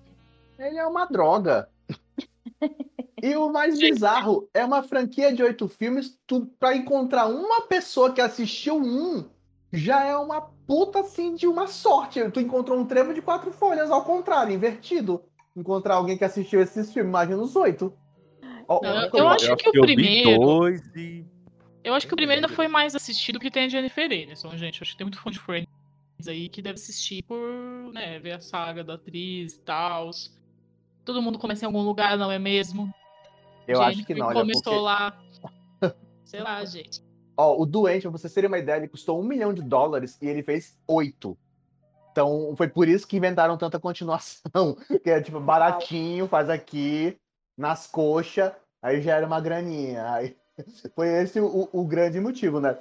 É, tipo, na data do São Patrício, né? Que, que meio que foi o que sobrou na época no, no, no, no, nos anos 80, final dos anos 80 e início dos anos 90, já tinha usado todas as datas possíveis. Aí o, o produtor teve uma ideia de, de usar a partir do momento. Olha só, ele foi comprar sucrilho, na verdade. E aí, numa das caixas de sucrilho, ele comprar sucrilho pro filho dele e viu que numa das caixas de sucrilho tinha um, um duende e pensou: por que não fazer um filme de terror baseado na lenda dos duendes? Aí ele inventou o duende, né? Já no começo é, é assim uma sequência de mau gosto gigantesca. É um velho americano safado. Ele vai na Irlanda e ele consegue roubar um pote de ouro de um duende. E esse duende vai seguir ele até os Estados Unidos. Aí rola uma cena de aprisionamento bizarra, porque o velho descobre que a fraqueza do duende é o trevo de quatro folhas. Olha só, olha só o que vai acontecer. Aí ele bota o duende numa caixa com o trevo de quatro folhas em cima, e quando ele vai tomar alguma atitude real com o bicho lá aprisionado, o velho morre, ele tem um ataque cardíaco e morre. Inclusive o duende mata a mulher dele antes, né? E aí tem um pulo no tempo de 10 anos, que aí aparece a Jennifer Aniston e grande elenco, só que ao contrário, que são os amigos, é, que entram na casa pra não sei se. Olha, eu, eu tô puxando tudo da memória. Não sei se eles compraram aquela casa. É assim. O pai da Jennifer Aniston é um cara muito rico de Beverly Hills. Né, eles moram lá, tanto que a Jennifer Aniston é ah. é super patricinha. Só que ele compra casas para reformar e vender, pelo menos é o que dá a entender. Ele fala: Ah, eu comprei ah, essa casa muito barata, porque, né, obviamente tá toda amaldiçoada. Comprei muito barata, vamos reformar e é isso aí. Então eles estão lá para isso, assim, é tipo umas férias de verão e eles vão ficar lá reformando a casa, tanto que tem aqueles três que vão participar da aventura junto com a Jennifer Aniston, né, que são a galerinha que tá trabalhando na reforma da casa, né? E é esse e, o lance. Só que o é doente tá lá no porão, né? Nossa, gente, é muito péssimo. Os melhores são a Jennifer Aniston e o Duende, né? Querendo ou não. Sim. São os melhores. Eu esqueci o nome do ator do, que interpreta o doente, que realmente é a melhor coisa do filme. É o Warwick Davis. E, e, que ele fez muitas outras coisas, mas muita coisa mesmo. Tipo, esse cara não teve desempregado mesmo. Ele fez os seis dos oito filmes, né? A gente tinha conversado sobre isso. Eu acho Sim. assim que foi um, o primeiro contrato desse filme. Eu não sei, olha, esse coitado deve ter ficado preso. Que nem a Jennifer Lawrence foi obrigada a fazer todos os jogos vorazes pelo mesmo preço do primeiro. É, desse nível, só pode ter sido para ele fazer esses seis filmes. Porque ele fez muitas outras coisas. Fez, fez o, o Harry Potter, fez Star Wars. Sim. Ele teve naquele do, dos bonecos fofinhos do Star Wars, esqueci o nome. Né? Enfim, esse cara fez muita coisa. E ele se meteu nessa franquia que ele não conseguiu sair. Ele tava com uma moeda do Duende, aí não podia Só sair pode, do é, filme até chegar o último. O que eu acho engraçado, além de tudo, né, que é trágico, aquele trágico engraçado, é o quanto eles repetem a palavra duende, isso aqui em inglês, né, o leprechaun, no- durante o filme. Toda hora eles ficam falando, você faria isso com um duende? Ele é um duende. Toda hora eles estão falando a palavra duende. É tipo assim, vamos fazer um merchan do filme dentro do Ô, próprio filme. Mas eu acho que isso é. Eu acho que, por exemplo, é, é- isso é o que, por exemplo, a, a usurpadora fez muito na novela, que é pra você ficar com a- aquele nome na cabeça. Por exemplo, na usurpadora, a novela, eles não diziam, ah, lá vem fulana, lá vem Paola, lá vem Paulina. Era assim, ó, lá vem a usurpadora.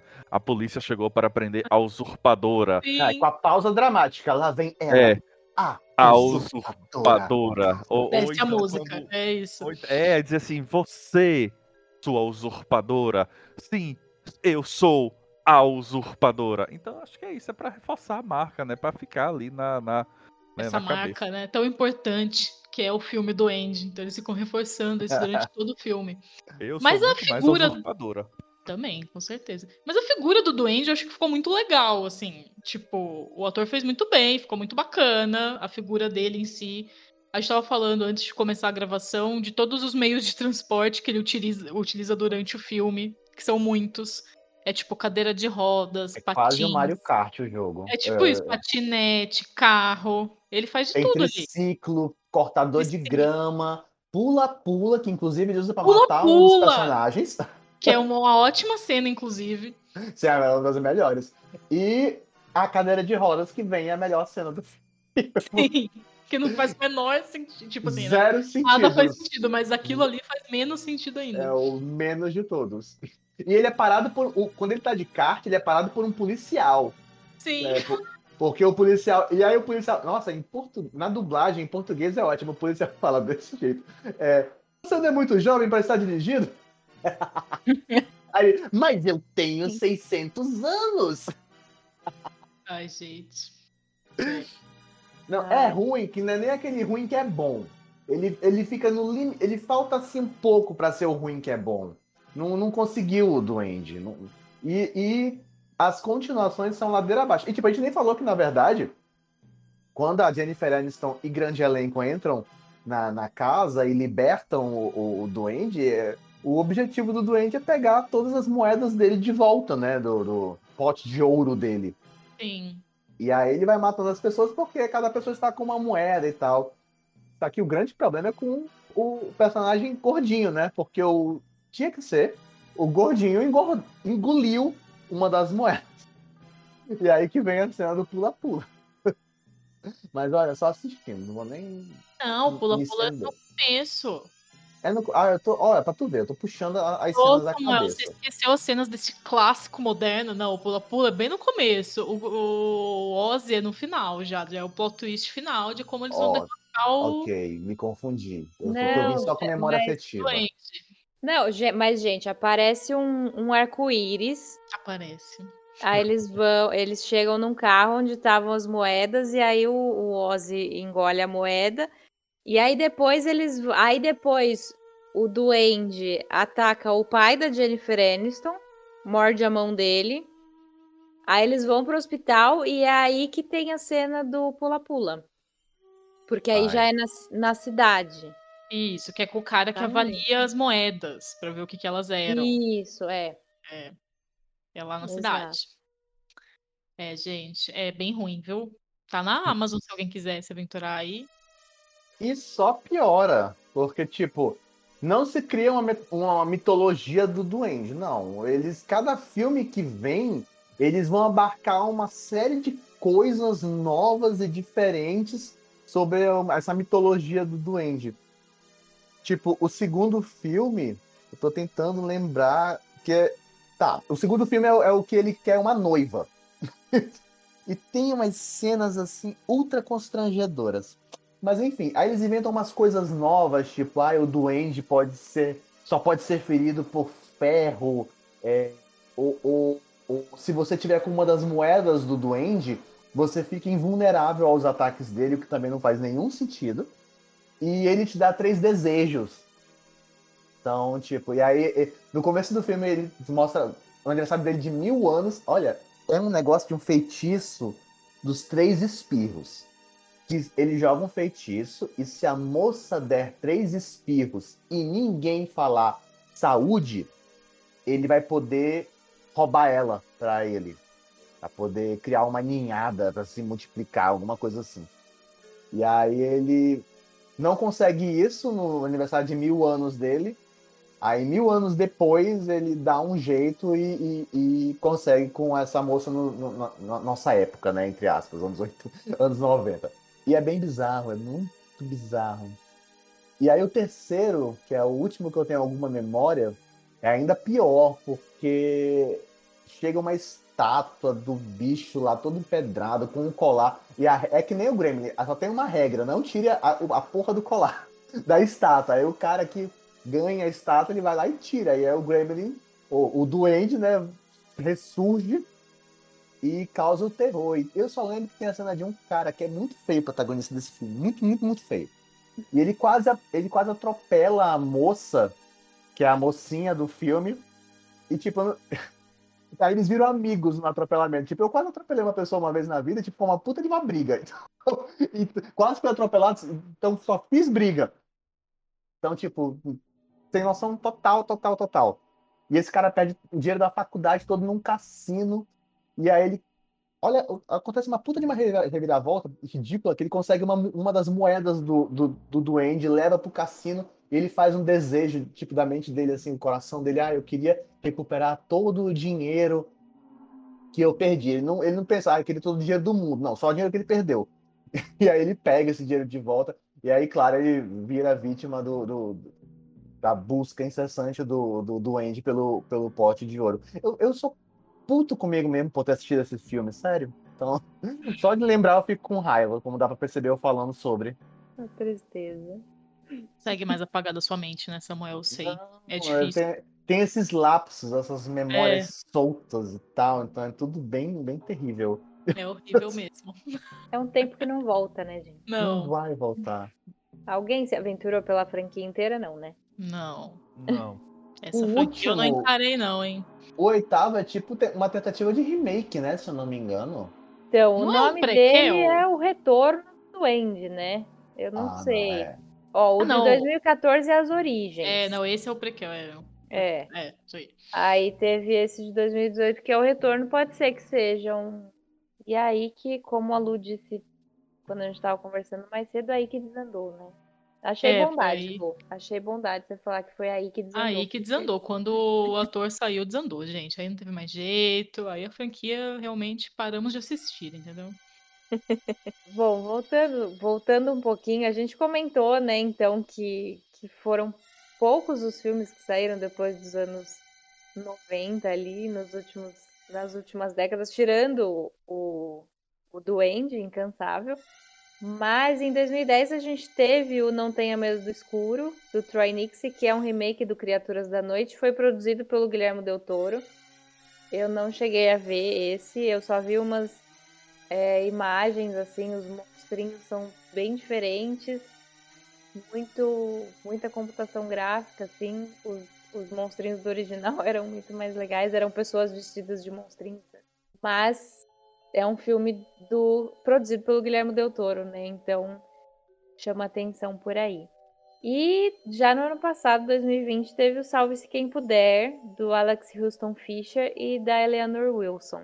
Vocês chegaram é a assistir esses dois? Ah, eu queria ver esse. Parece, ah, eu vi, parece... eu vi os dois, na realidade. Eu acho que eu não tenho medo do escuro, nem sei se vale a pena comentar, gente. É um remake. Tem a Kate Holmes e o Guy Pearce. Uhum. Os atores ali, os protagonistas, e tem uma criancinha, né, filha do Guy Pearce, porque qualquer coisa que o Guilherme Del faça tem que ter uma criança no elenco. E. Ah, é. É ruinzinho, gente. Né? Tipo assim. Todo mundo é muito burro. Um burro de um nível elevado. A menininha é mais espertinha, mas ninguém acredita nela, como sempre.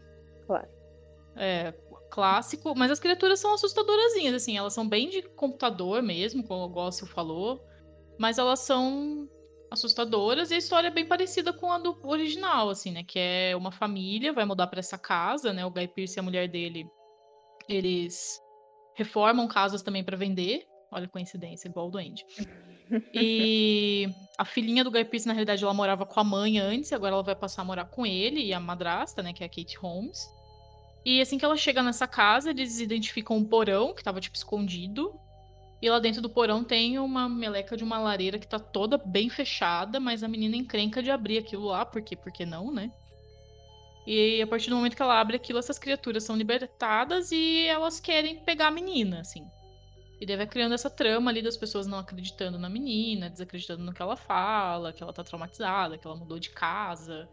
E vai fazendo a aproximação dela com a madrasta dela, que vai acaba sendo a única pessoa que meio que acredita nela mesmo, tipo, no que tá acontecendo e tal. Mas assim, um pouco desnecessário, eu achei, diria. É. Não sei se vocês viram também, gente, Samuel, Felipe. Não, eu tô querendo muito ver o, o Salve-se Quem Puder. Mas... Ah, eu assisti também, gente, que é muito bom. Esse eu vou falar mais, que ele é muito bom. É... Ele acompanha um casal, o Salve-se Quem Puder, né? Foi um filme de 2020. E acompanha um casal aí, que é o, a Sue e o Jack, Jake. E eles são um casal, gente, não sei se vocês estão vendo a treta Millennials versus Geração Z no todas as redes Sim. sociais, mas eles acompanham um casal totalmente millennial, assim, aquele casal na casa dos 30 anos, que tipo, já tá vivendo sozinho por conta, mas que tem dúvidas quanto ao que vai fazer do futuro, que é aquela galera um pouco. que já tá um pouco mais velha, mas tem uma mentalidade bem jovem ainda, assim, que não pensa ainda em ter filho, nem nada disso. E que fica se comparando muito aos próprios pais, né? Então, tipo assim, ah, na minha idade minha mãe já tinha filho. E o cara fica questionando toda hora, tipo assim, eu fico tentando ser super natureba e gostar de coisas que eu não gosto, porque eu não sei ser um homem igual meu pai era, mas eu também não me encaixo nos homens que eu vejo hoje em dia, tipo assim, então eu fico meio que no meio termo sem saber o que fazer. Então fala bastante da crise desse casal, assim, de meio que não se sentir muito encaixado em nada e de tentar buscar alguma coisa que faça sentido para eles. E nessa busca por algo que faça sentido para eles, eles resolvem ir para uma cabana de um amigo deles que fica no, no mato, assim, próximo de Nova York, que é onde eles moram. E eles vão para essa cabana com o objetivo de ficar uma semana sem mexer nas redes sociais, sem pegar no celular, sem mexer em nada. Ficar, tipo assim, só os dois isolados, vivendo, tipo, comendo, conversando, vivendo vida de casal, entendeu? É isso que eles querem fazer lá. Só que o problema é que eles estão lá, começa a ter algumas briguinhas, algumas crises, algumas coisas assim, esses diálogos um pouco mais profundos sobre a geração deles, né, sobre como eles se sentem enquanto adultos. E um dia eles estão vivendo e na sala aparece um puff novo.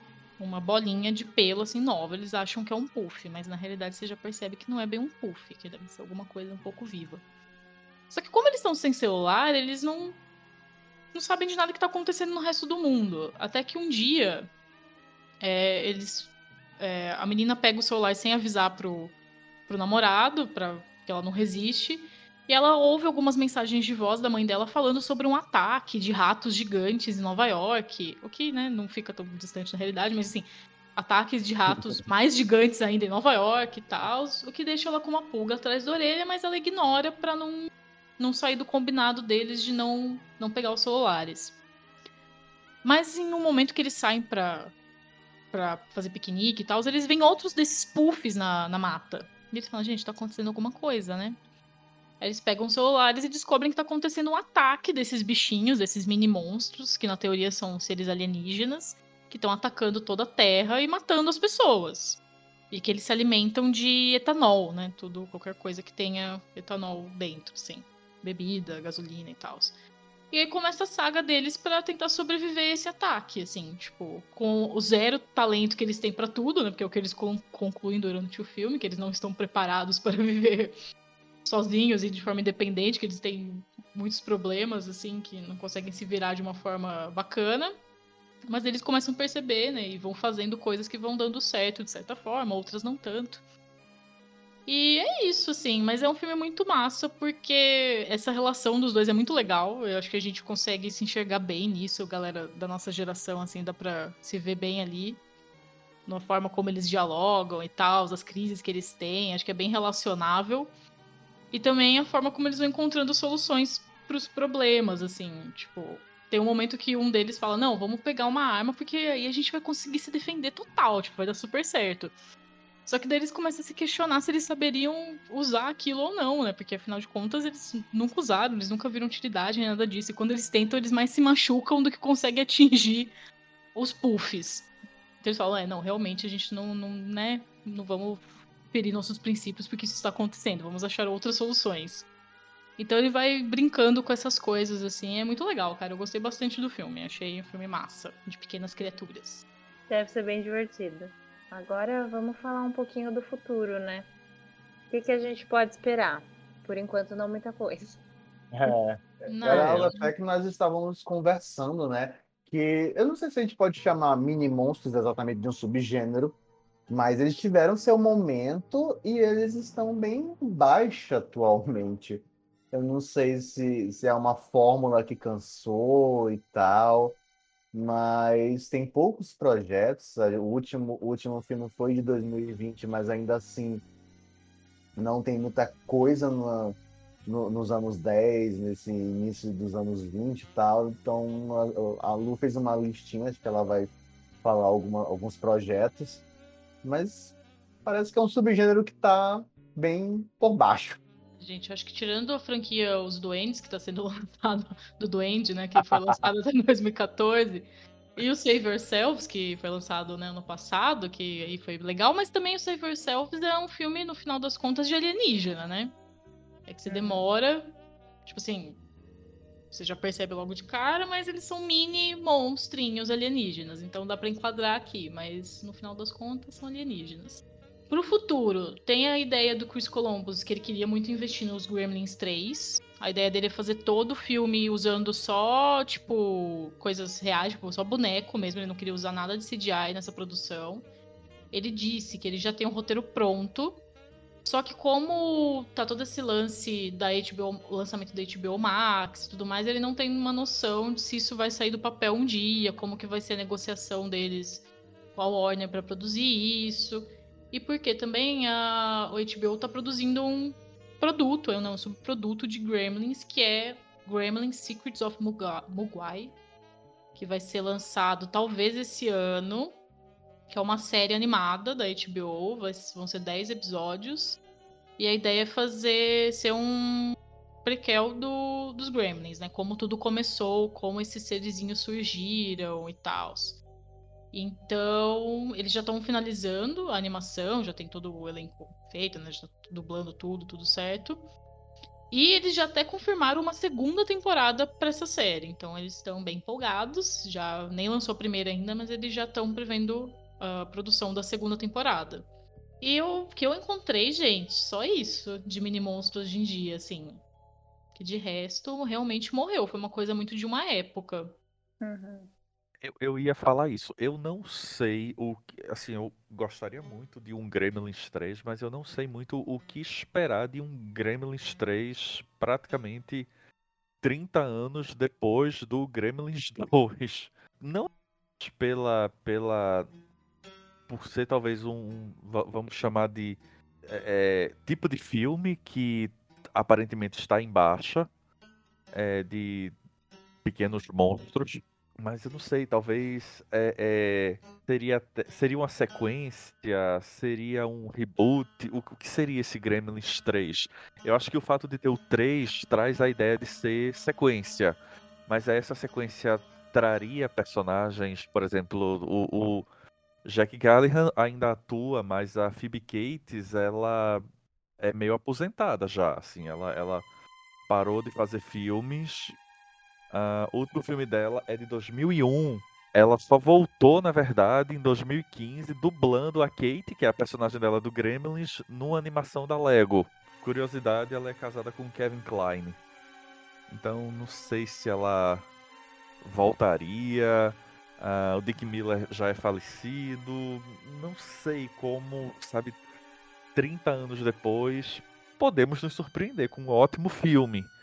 Mas eu. Claro que se ele sair, eu vou ser o primeiro a ir assistir. Mas não sei exatamente o, o, o que esperar desse filme. A gente sempre espera o espaço, gente. Sempre. Gremlins ainda não foi, é o momento. E pensando nisso, Gremlins no espaço? Não ia ter o problema da luz do dia. É. Ou É, não sei, talvez. contas, Talvez fosse um Drácula contas- 3000 que tinha que virar. Ia, ia ter que virar a nave em direção ao sol. Eu ia dizer isso, afinal de contas, né? Drácula 3000 já nos ensinou que quando se quer, se consegue. consegue, você consegue ser ruim pra caramba. Sim. Mas é isso, gente. É... Todo mês de maio, lá no Twitter, rola o desafio Maio de Mini Monstros, né? Então, quem quiser procurar pela hashtag, provavelmente vai ter várias outras dicas por lá também. Fica de indicação. Mas acho que é isso, então, né, gente? Alguma consideração final? Vou inverter a ordem. Eu acho que ao invés da consideração final, eu acho que a gente podia dizer qual monstrinho a gente gostaria de encontrar. Qual é o seu, Felipe? Ah, eu super em dúvida, mas eu acho que eu ia ficar com as criaturas do Criaturas. É, adoraria ter uma fazenda sendo invadida por alienígenas e guerrilheiros explodindo tudo e as criaturas felpudas rolando e comendo. Mas ao mesmo tempo é como eu falei, desde que eu vi o Gremlin 2 que meu sonho é, é despencar do elevador, então. Mas eu vou ficar com as criaturas. Samuel? Ah, eu não quero nenhum, não. Eu já tô puto com os bichinhos que entram aqui, os mosquitos e tal. Imagina um Gremlin bagunça da minha casa. Não, gente, quero não. Eu quero que o, o- que tenha mais desse estilo de filme. É- é- é- Esse, esse humor assim pesado, escrachado, junto com, com violência, com sanguinolência. Eu tô sentindo falta disso no, no, no cinema de terror, né? Então, esse é o, é o meu desejo. Pode, então, nesse caso, pode vir criatura, pode vir Gremlin, pode vir o Diaba 4, pode, sei lá, eu- eu ia dizer, pode vir até o Duende, mas não, esse aí eu não consigo falar, não. Então, esse é o meu desejo, que esse, esse, esse subgênero, digamos assim, se, se mantenha. Lu, e você? Ai, gente, acho que eu meio que concordo com o Samuel. Também não queria encontrar nenhum, não, porque todos dão muito trabalho. Tipo, prefiro meus gatos mesmo, tô de boa. Mas se fosse pra escolher algum, eu acho que eu escolhi o Gremlin mesmo, gente. Pela questão afetiva, porque eles são fofos. Eu gostei muito dos puffs também do Save Yourselves. Achei, tá bom que eles te matam, mas, né, detalhes. São fofinhos também. Então, né, já que pra encontrar algum, podia ser um desses dois aí. Eu acho que eu ficaria com o George, que é um dos gremlins daqueles preto e branco do Gremlins 2, sabe? Ele é um mal-humorado, ele fuma cigarro. É, ele é ótimo, ele é mal-humorado, é. Ele é impaciente, assim, ai que saco. É, acho que a gente se daria super bem. Ai, mas então é isso, gente. Obrigada por mais essa gravação, adorei. É, obrigada aos ouvintes, né, por estarem acompanhando a gente. Deixem aí seus comentários, quais são seus monstrinhos favoritos, quais a gente esqueceu. É, falem com a gente, a gente gosta muito do feedback de vocês. É, quero lembrar que a gente tem o nosso padrinho, nosso PicPay. Então, quem puder apoiar o Boca do Inferno falando no diabo, vocês super ajudam para que a gente continue fazendo esse trabalho por aqui. E é isso. Então, obrigada e até a próxima, gente. Até mais. Tchau, tchau. Falou.